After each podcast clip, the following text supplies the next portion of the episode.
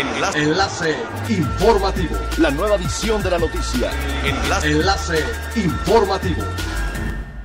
Hola, ¿qué tal? Muy buenos días, les saluda Gladys Kohler. Este es el primer resumen de las noticias más importantes que acontecen este lunes 18 de enero del 2021 a través de Enlace Informativo de Frecuencia Elemental. El Consejo Mundial de Viajes y Turismo consideró que en 2021 el turismo global enfrentará el reto de la recuperación de esta importante actividad, que es el motor de la economía global.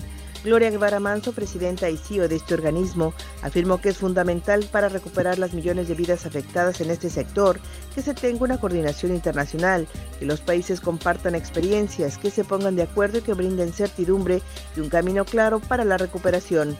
Es crucial, dijo, que no cometamos los mismos errores del 2020 para que se recupere la libertad y movilidad de forma segura, responsable y con certeza.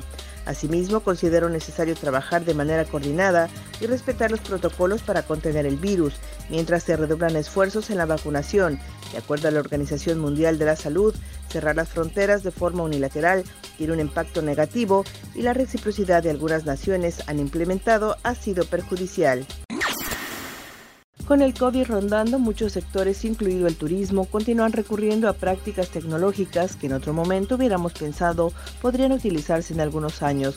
Sin embargo, la necesidad de viajar seguro y sin contacto humano ante el riesgo de contagios ha hecho que la industria aérea haya acelerado la puesta en práctica de la identidad biométrica para acelerar procesos y evitar contacto entre personal de las líneas aéreas y de los aeropuertos con los pasajeros. Star que tiene trabajado coordinado entre 26 de las más importantes líneas aéreas del planeta, presenta una nueva plataforma de identificación e identidad biométrica para el control de pasajeros que se puso en marcha en noviembre del 2020 en los aeropuertos de Múnich y Frankfurt para pasajeros selectos del grupo Lufthansa. Delta Airlines implantó algunos de sus hubs en los Estados Unidos las terminales biométricas. Una de las principales preguntas sobre el uso del reconocimiento facial durante la pandemia ha sido si la tecnología podría evaluar la identidad de los viajeros que llevan una mascarilla. El Instituto de Biometría emitió recientemente un comunicado diciendo que el uso generalizado de mascarillas debe marcar un cambio radical en la forma que se gestiona la identidad y se desarrollan y aplican los datos biométricos de reconocimiento facial. Ante el requisito de las autoridades de Estados Unidos de presentar una prueba negativa de COVID-19 para ingresar al país, Aeroméxico implementó una política de protección y flexibilidad para sus clientes con vuelos hacia ese país. La aerolínea informó a sus clientes que a partir del 26 de enero de 2021, todos los pasajeros a partir de los dos años de edad que deseen viajar a Estados Unidos deberán presentar una prueba de COVID con resultado negativo. Las pruebas que son aceptadas para cumplir este requisito son las de reacción PCR o la prueba antígenos que expiden los laboratorios con una fecha máxima de tres días antes del viaje sea con o sin escalas. Además, se requiere presentar un formulario para confirmar la validez de la prueba entregada. Para los pasajeros con boleto expedido hacia Estados Unidos con Aeroméxico o en código compartido, la línea aérea implementó la política de protección que aplica para compras realizadas del 13 al 25 de enero y con viajes programados hasta el 9 de febrero de 2021. La compañía aérea no cobrará cargo por cambio de fecha ni diferencia de tarifa, siempre y cuando se respete la misma ruta y cabina pagada y se condona el cargo por expedición de boleto.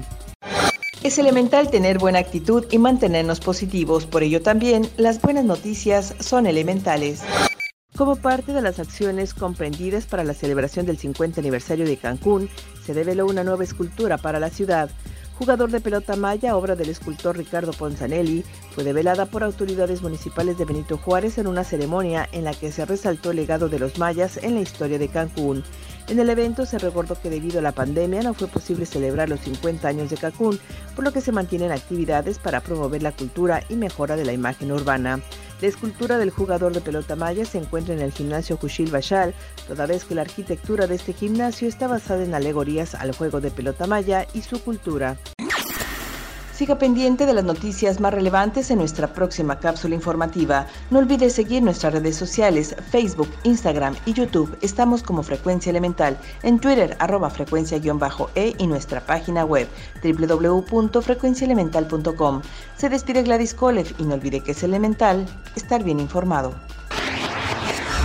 Enlace. Enlace informativo. La nueva edición de la noticia. Enlace. Enlace informativo. Es elemental que te conectes a nuestra frecuencia. a través de www.frecuenciaelemental.com. Frecuencia Elemental. El cambio eres tú.